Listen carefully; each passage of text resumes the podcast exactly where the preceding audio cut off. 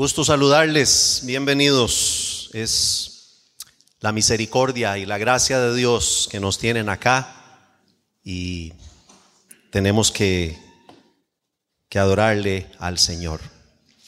Felicidades a todos los padres, celebramos al más grande de todos, a nuestro Padre Celestial que nos ha hecho sus hijos. Usted puede comprender el honor, el privilegio de que somos llamados hijos de Dios. Mi papá y el suyo es el, dueño de todo. Todas las fincas son de él. Todo es de nuestro Padre. Somos herederos de Dios porque somos sus hijos. Y le damos gracias a nuestro papá Dios. Estamos en el camino a la transformación. Y, y estamos en esto porque justamente es la necesidad que todos tenemos, porque somos duros de corazón, porque nosotros no tenemos no tenemos gratitud y nos volvemos duros, nos volvemos reacios al Señor, a tanto amor, a tanta misericordia, y queremos seguir haciendo las cosas a nuestra manera tenemos una tendencia a estancarnos en la vida, en las relaciones, con malos hábitos. Cuando perdemos un ser querido, se nos derrumba el mundo y nos, nos estancamos allí, nos quedamos allí. Muchas veces damos lugar a la ira y en nuestra vida nos metemos en círculos de esa naturaleza, de temor, de fracaso, de vergüenza, y todo esto es real en la vida de nosotros, simples mortales. Y comenzamos a sentir culpa y entonces decimos, desearía poder salir de esto, pero no puedo. No puedo dejarlo, no puedo cambiar y nos molestamos con nosotros mismos, nos enojamos y ese, ese enojo se convierte en temor porque no podemos salir de allí. No lo logramos. Intentamos una y otra vez y no lo logramos, el temor se convierte en depresión y comenzamos a sentir vergüenza y lástima de nosotros mismos. Y comenzamos a resignarnos diciendo, bueno, ni modo, no hay nada que hacer, no podemos hacer nada. Nos damos por vencidos porque no podemos cambiar y comenzamos el ciclo de nuevo y nos quedamos allí. Y muchas personas están metidos dentro de estos círculos de dolor, de fracaso, de vergüenza. Es un estancamiento en su vida. Buenas personas, personas que asisten a los cultos, asisten a las iglesias, personas que trabajan, padres, jóvenes, mujeres, de todo. Y ahí nos encontramos. Después de muchos años de ser pastor, sigo viendo lo mismo es algo que se repite y se repite y se repite. Y entonces todo esto lo que trae es mucho dolor a familias enteras. En esta misma hora hay hombres en el Día del Padre llenos de dolor, posiblemente porque sus hijos están lejos, por los problemas de las relaciones, porque no tienen una buena comunicación. Posiblemente hay madres que hoy no tienen a, al padre de sus hijos con ellas, hay hijos que sus padres están lejos, sí, y entonces todo, todo este escenario de malas relaciones, de malos hábitos, nos causa mucho dolor. Y por eso estoy convencido que necesitamos una transformación. Y el camino a la transformación es real, es absolutamente posible. Y el primer paso que yo necesito tomar hacia esa transformación es admitir que yo tengo problemas, es reconocer que mi vida es ingobernable, que mi vida es inmanejable y que apartado de Dios no lo voy a lograr. Y ese es el paso de la realidad. Pero luego tomo el paso de la esperanza. Porque qué maravilla es saber que tenemos esperanza. Hoy vivimos en un mundo sin esperanza. La gente no tiene esperanza. La gente ha perdido la esperanza y la gente se debate en la desesperanza. ¿Y qué voy a hacer? ¿Y cómo voy a resolver? ¿Y cómo voy a salir adelante? Y hay delante de ellos un panorama oscuro, complicado, de crisis. Y la gente no se atreve a tener esperanza. No solamente somos incapaces de resolver nuestros propios problemas, sino que no tenemos esa capacidad de confiar en Él. Pero entonces Dios llega y Él nos ofrece a nosotros esperanza y nos ofrece cambiar la vida. Pero no es suficiente saberlo. Yo tengo que tomar decisiones. Yo tengo que estar dispuesto al cambio. Tengo que accionar.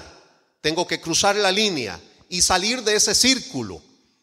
Y definitivamente esto nos lleva al tercer paso, donde conscientemente decidimos entregar nuestra vida al cuidado y al control de Jesucristo.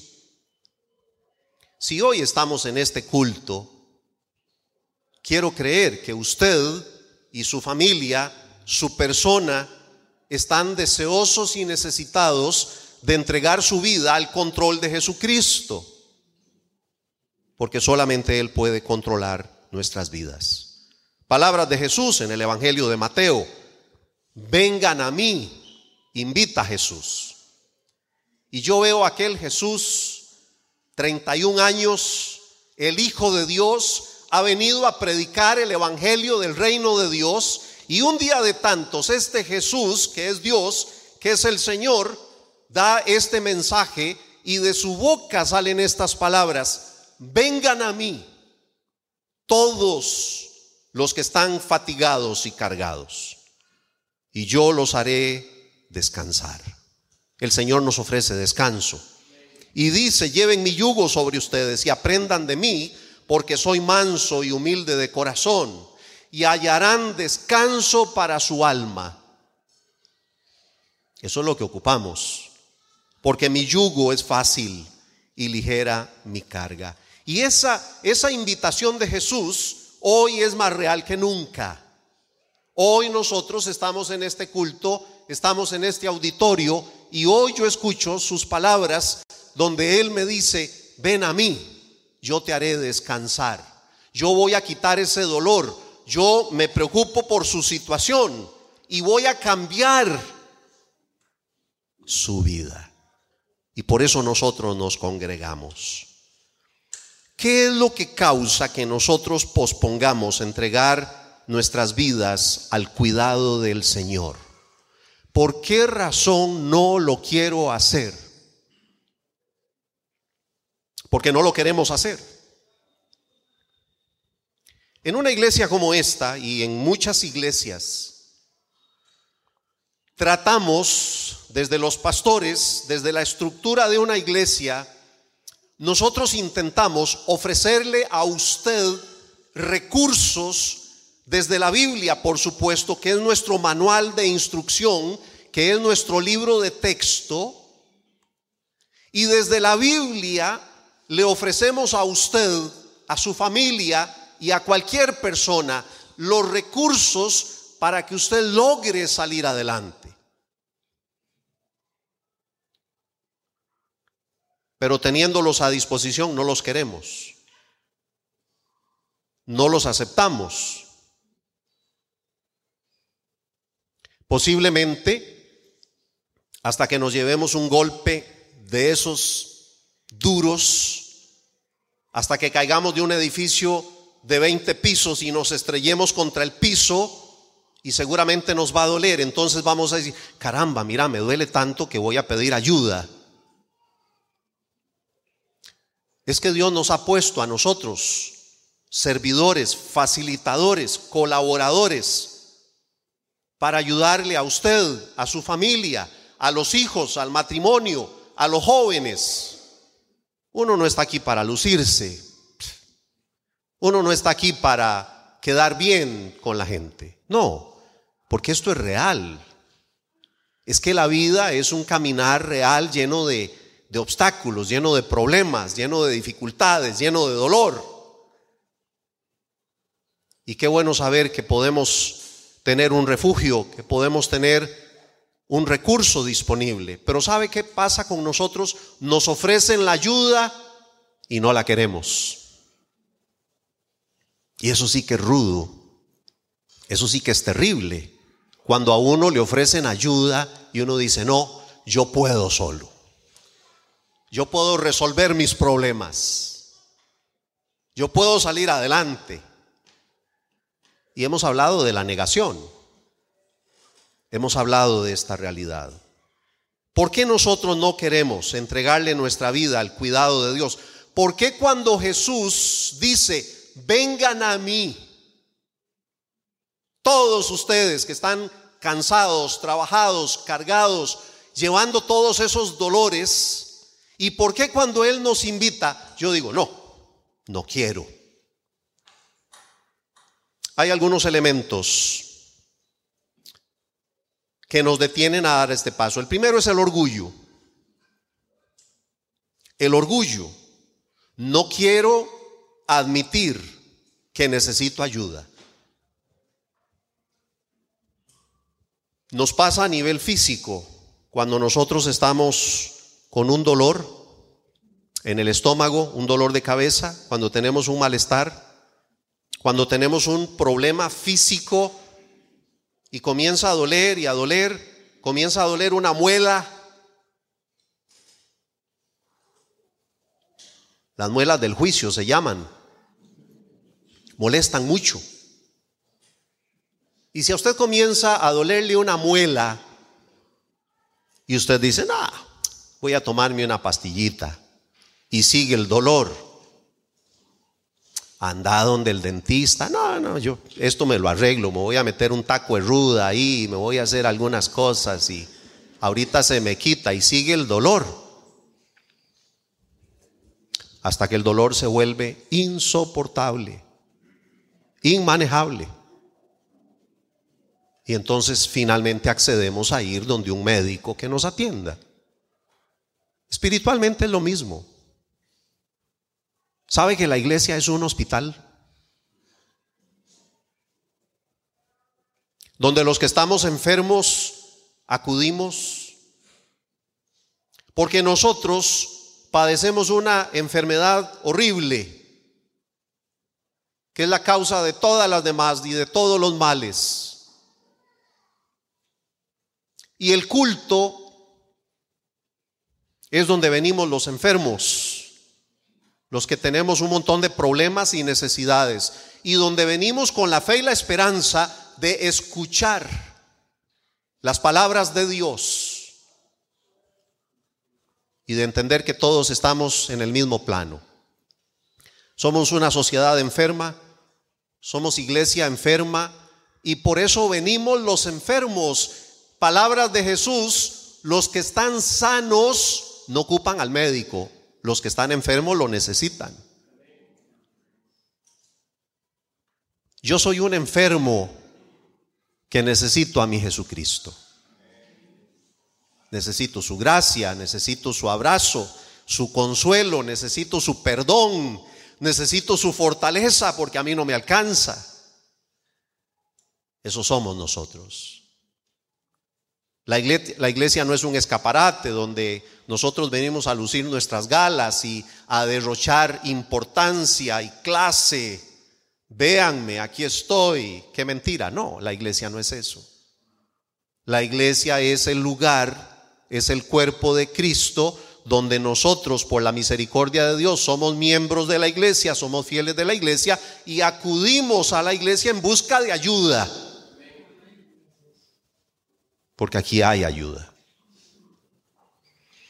Pero no la queremos, porque somos orgullosos. Y entonces escribió Salomón, antes del quebrantamiento se enaltece el corazón del hombre, y antes de la honra está la humildad.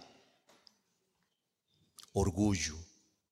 El sabio de corazón aceptará los mandamientos, pero el de labios insensatos será arruinado. Y tal vez usted no está listo para entregarle su vida al cuidado de Cristo, no está listo todavía y es posible que lo que usted necesite sea una dosis de dolor mucho dolor. Mucho dolor. Cuando duele hasta el alma. Cuando duele demasiado. ¿Será que usted necesita experimentar un dolor de esos para que su orgullo sea quebrantado y con un corazón humilde buscar a Jesús? Pero también la culpa. La culpa es una emoción dañina. ¿Cuánto daño nos hace la culpa? Porque la culpa es, es, es muy amiga de la vergüenza. Y cuando nosotros nos metemos en estos círculos, somos atacados por la culpa y el enemigo nos acusa y nos hace sentir culpables y nos llena de vergüenza. Y esa culpa, esa vergüenza, no nos permite buscar la ayuda de Dios escribió el salmista, porque me han rodeado males incontables. Esto se parece a nosotros. Me han rodeado males incontables. Me han alcanzado mis iniquidades y no puedo levantar la vista. Son tan numerosos, son más numerosos que los cabellos de mi cabeza y mi corazón me ha fallado. El salmista escribe de su experiencia. El tipo está devastado. Ni siquiera se atreve a levantar la mirada. Está cargado de culpa. ¿Se ha sentido usted o me he sentido yo alguna vez así? Nos da vergüenza levantar la mirada, no queremos pedirle ayuda a Dios. ¿Por qué? Porque lo hemos hecho en otras ocasiones y le hemos fallado al Señor. Y entonces tengo vergüenza de pedirle ayuda otra vez. Y eso es muy de las emociones, eso es muy de nuestra manera, como nosotros somos. Nos da vergüenza pedirle ayuda a Dios. Nos da vergüenza pedirle ayuda a alguien en la iglesia. Porque tal vez lo hemos hecho y no lo hemos logrado. Pero en el hospital no hay vergüenza, hay necesidad. Y si estamos en esto, estamos juntos, y si estamos en esto, es para extendernos la mano y para poder salir adelante. Hay quienes dicen, yo no puedo ir ante Dios y pedirle ayuda. Bueno, usted está totalmente equivocado porque las, la invitación de Jesús sigue siendo real. Vengan a mí. Todos ustedes que están cansados y trabajados, que tienen esos dolores, que tienen esos problemas, yo les daré descanso. Él llevó nuestras enfermedades, Él llevó nuestros dolores. No hay pecado que Dios no pueda perdonar. Él desea ayudarnos. No permita que el orgullo o la culpa le detengan en dar este paso.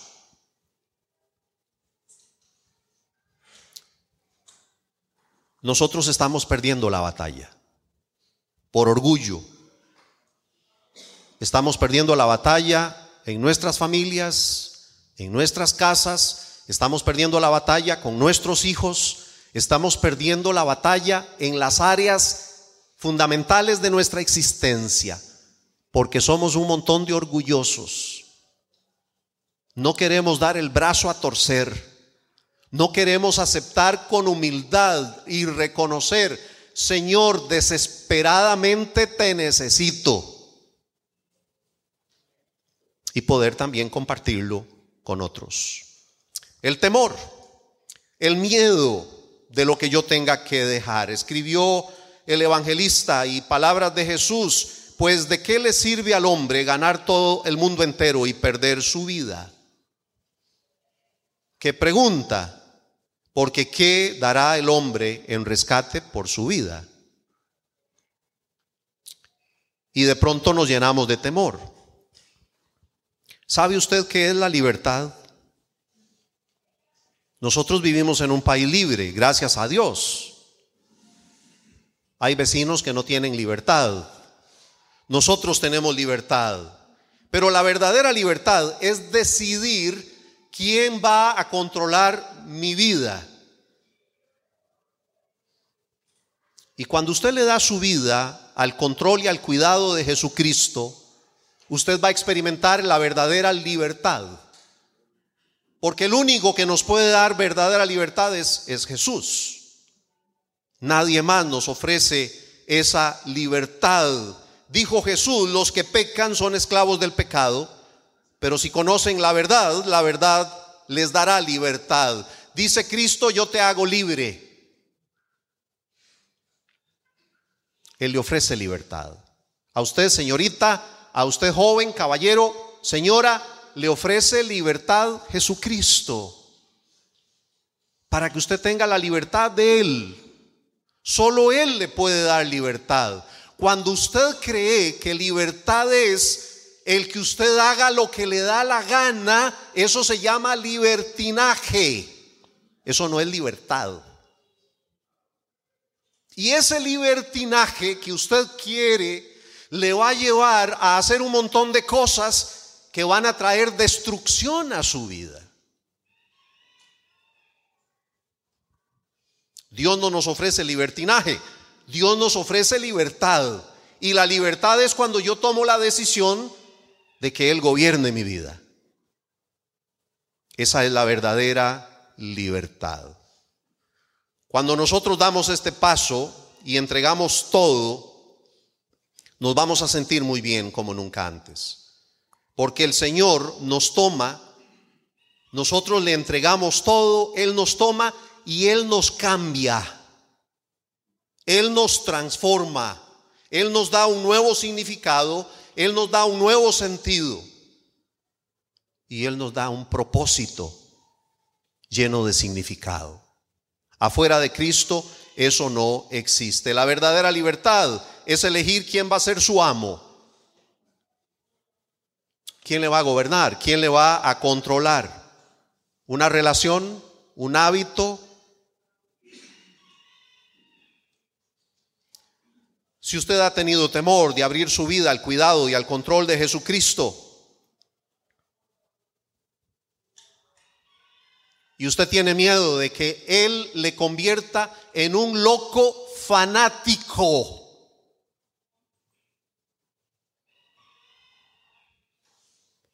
Hay algunos que somos fanáticos de Jesús. Y es lo más maravilloso que nos ha pasado. Ser fans de Jesús. Usted sabe cómo funciona el sistema. Todos somos fans y todos somos fanáticos de algo o de alguien. Y ojalá, digo yo, me digo a mí mismo que nosotros de verdad fuéramos fanáticos de Jesús. Si nosotros fuéramos fanáticos de Jesús, estaríamos aquí desde muy temprano haciendo fila para entrar. Usted traería su tienda de campaña y la pondría allá afuera porque está desesperado y quiere ingresar de primero. Porque es el fan número uno de Jesús pero no somos así.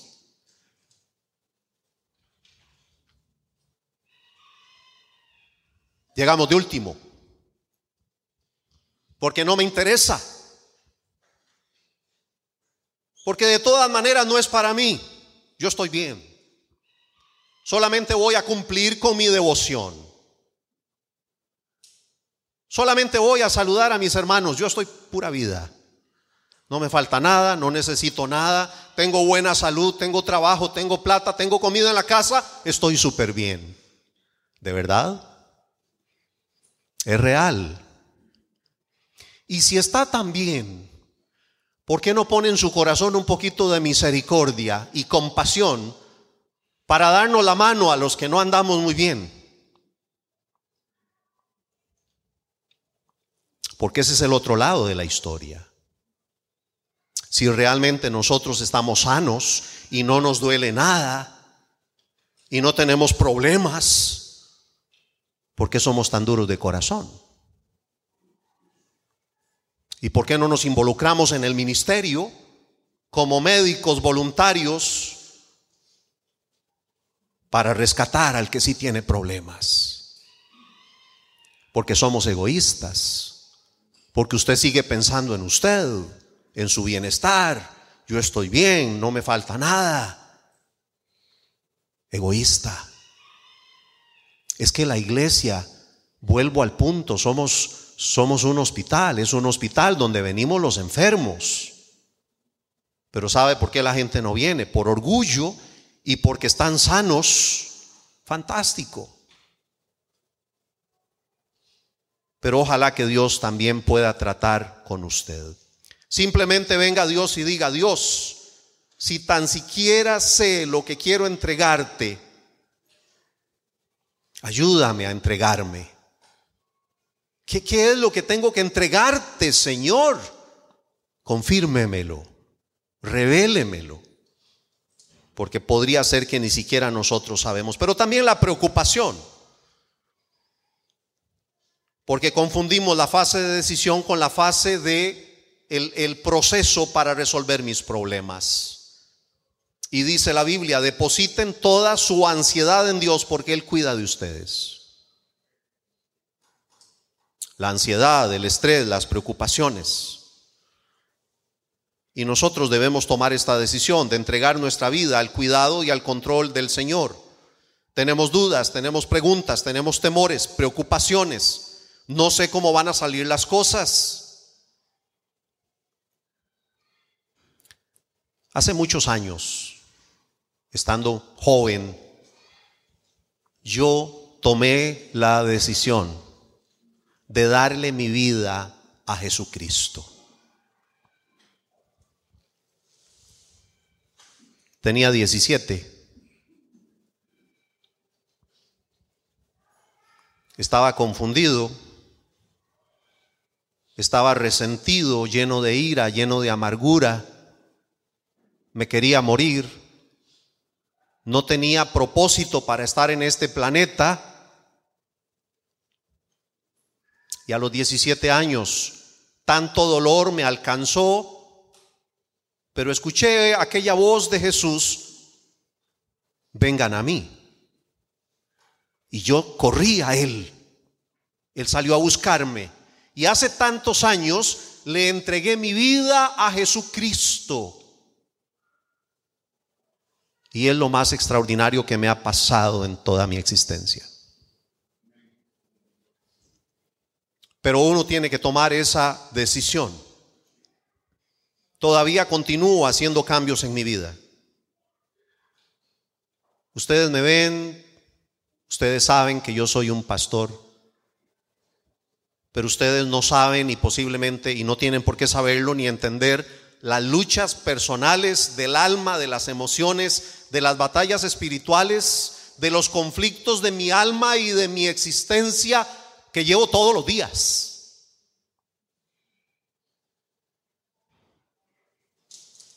todos los días. Todos los días. ¿Cómo ha sido su última semana? ¿Difícil? ¿Cómo ha sido su último mes? ¿Complicado? ¿Cómo han sido sus últimos 50 años? ¿Duros? Puede ser. Porque no se termina nunca. Porque constantemente estamos lidiando y batallando con el lado oscuro de la fuerza. Y el lado oscuro nos atrae. Darth Vader nos invita.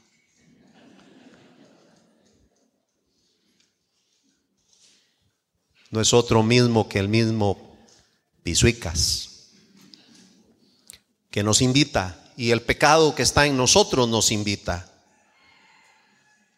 Pero nosotros tenemos la oportunidad de tomar decisiones y todavía hago cambios en mi vida, todavía estoy intentando salir adelante, resolver mis problemas, todavía, después de tantos años, porque no se termina. La vida cristiana es una decisión seguida de un proceso y lo mismo con la recuperación. Tenemos un ministerio, celebremos la recuperación, donde participamos todos los que necesitamos recuperación. Porque todos los días enfrentamos las adversidades y las luchas. Y el ministerio que Dios ha puesto en la iglesia es para personas como usted y personas como yo, que estamos batallando con el pecado, que estamos batallando con los malos hábitos, que estamos lidiando todos los días con inseguridad, con ansiedad, con preocupaciones, con un montón de ataduras que traemos desde la infancia. Y tenemos un proceso para experimentar sanidad, libertad, recuperación, transformación. Y esto comienza con lo que la Biblia llama la conversión o el nuevo nacimiento. Significa que Dios pone su presencia en nuestras vidas. ¿Significa que somos perfectos? No, no soy perfecto. Seremos perfectos un día cuando estemos en la bendita gloria de Él, del Señor. Mientras tanto, Estamos llenos de males incontables. Estamos llenos de pecados, de debilidades, de temores. Pero podemos hacer un proceso.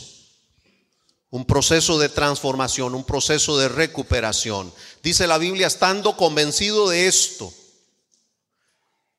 Es que estoy convencido de esto. Estoy convencido que el que en ustedes comenzó la buena obra, la perfeccionará hasta el día de Cristo Jesús.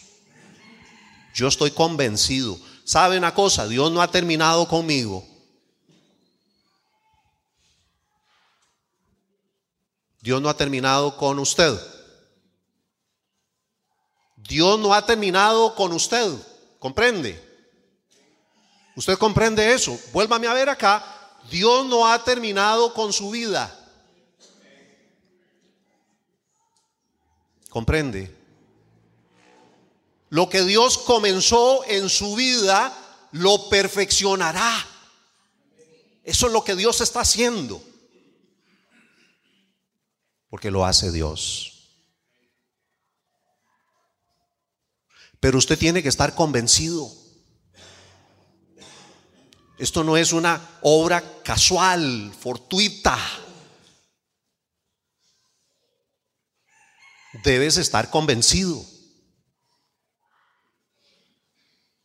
Él comenzó una obra hace muchos años en mí.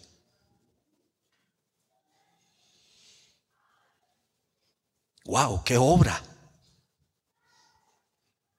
Tomó a aquel muchachillo de 17 años y comenzó una obra. No la ha terminado, la está perfeccionando. Cada día. Y de eso se trata. La duda también nos hace mucho daño. Es que yo no tengo fe. Porque de cierto les digo que si tienen fe como un grano de mostaza, dirían a este monte, pásate de aquí allá y se pasará. Nada les será imposible. Y yo me agarro de esas palabras. Nada es imposible para Dios. Nada. Al más criminal, delincuente, depravado, pervertido, pecador, el Señor lo cambia, lo transforma. A la persona llena de debilidades, de problemas. Y hay quienes dicen, yo quiero creer, pero es que mi fe es muy pequeña. No tengo fe.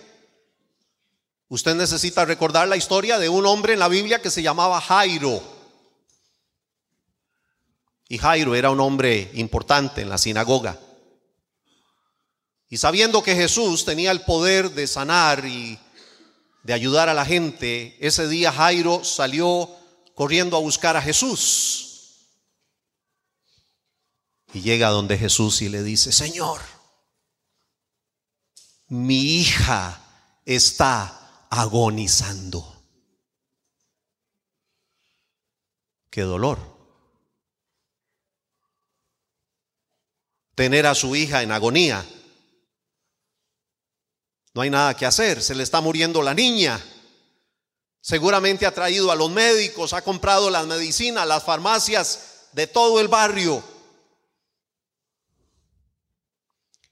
Y corre a Jesús en su desesperación, en su dolor. Señor, mi hija se muere. Venga y sánela. Pero qué cosas curiosas pasan.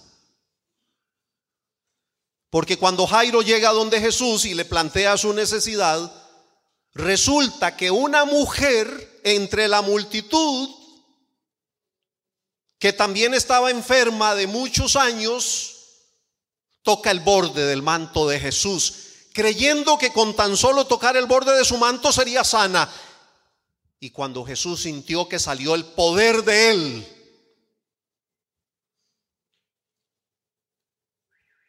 ¿quién me tocó?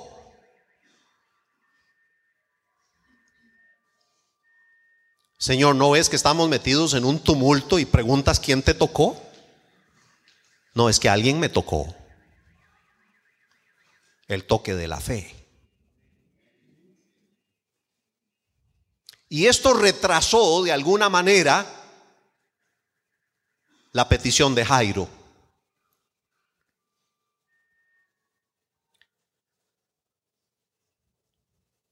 En aquel atraso llegaron y le dijeron a Jairo, tu hija ha muerto.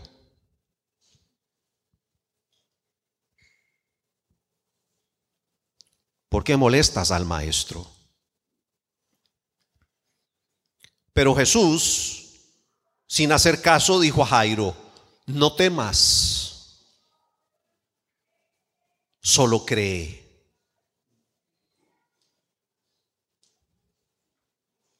La fe. Solo cree, Jairo, no temas. Y Jesús entró a la casa de Jairo con algunos de sus discípulos, no muchos.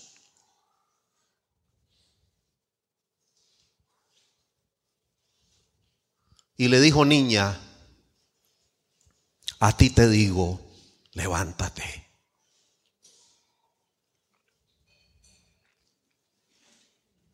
Levántate. ¿Comprende?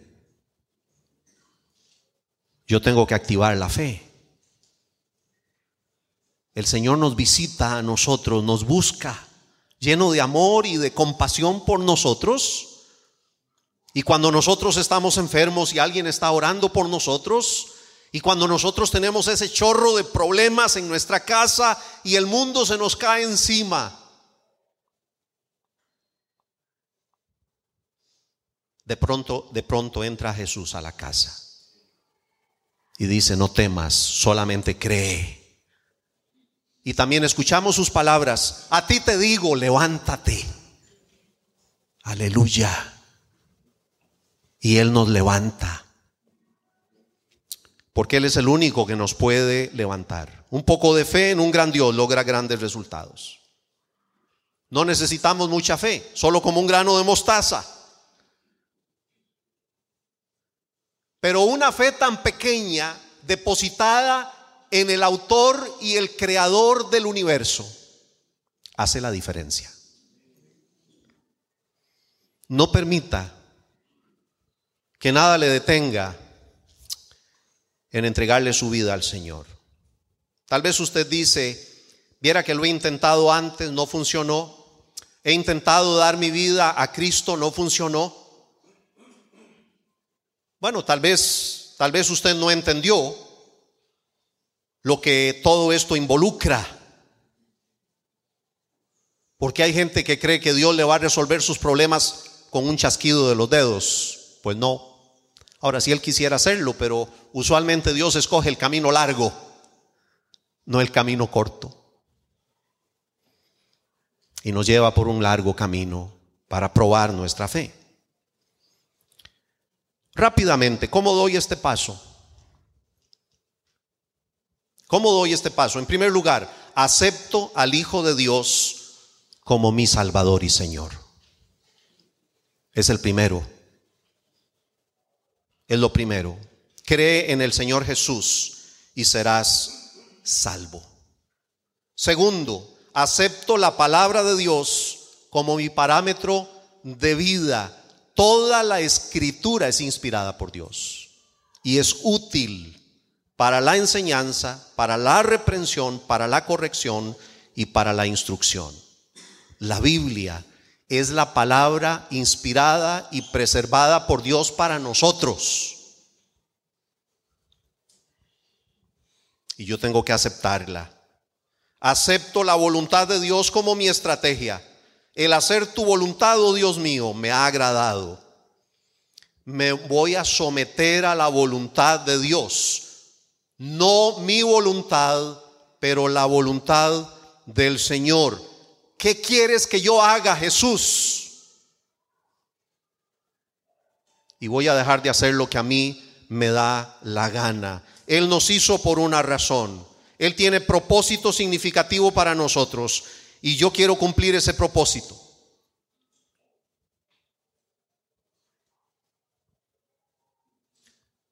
No hace muchos días si el Señor me concede salud, estuve pensando pensionarme dentro de cinco años. ¿Por qué la edad correcta para la pensión? Si Dios me deja llegar, yo cumpliré 60 años en noviembre. Vamos a hacer una fiesta. Todos están invitados. Vea que les estoy avisando con tiempo. Vamos a hacer una fiesta. Y entonces yo, para fines míos, decía, bueno, ya le he dado 40 años de mi vida al Señor en el ministerio. En unos 5 años yo me voy a pensionar. Pero ¿sabe qué? ¿Quiere que les cuente? El Señor me ha dicho que me pensione a los 100. Me cambió, todo me lo cambió. O sea, me faltan otros 40.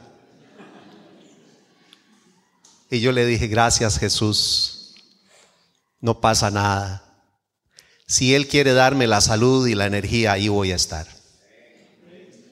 Y de vez en cuando les voy a predicar. Acepto el poder de Dios como mi fuerza. Todo lo puedo en Cristo que me fortalece. Y todo es todo. Puedo dejar el licor, puedo dejar las drogas, puedo dejar las adicciones sexuales, puedo dejar los hábitos que no son buenos, puedo dejar las malas compañías, puedo dejar el camino del mal. Todo lo puedo en Cristo que me fortalece. Todo se puede. Escribiendo a una de las iglesias, dijo Jesús, yo estoy a la puerta y llamo. Si alguno oye mi voz y abre la puerta, entraré a él y compartiré con él y él conmigo. Hoy Jesús está tocando la puerta entrégate a Él. Entréguele su vida a Jesús.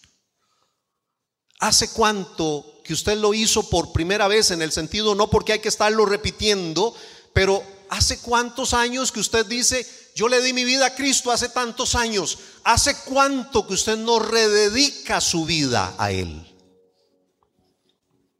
Y le dice Jesús, toma mi vida.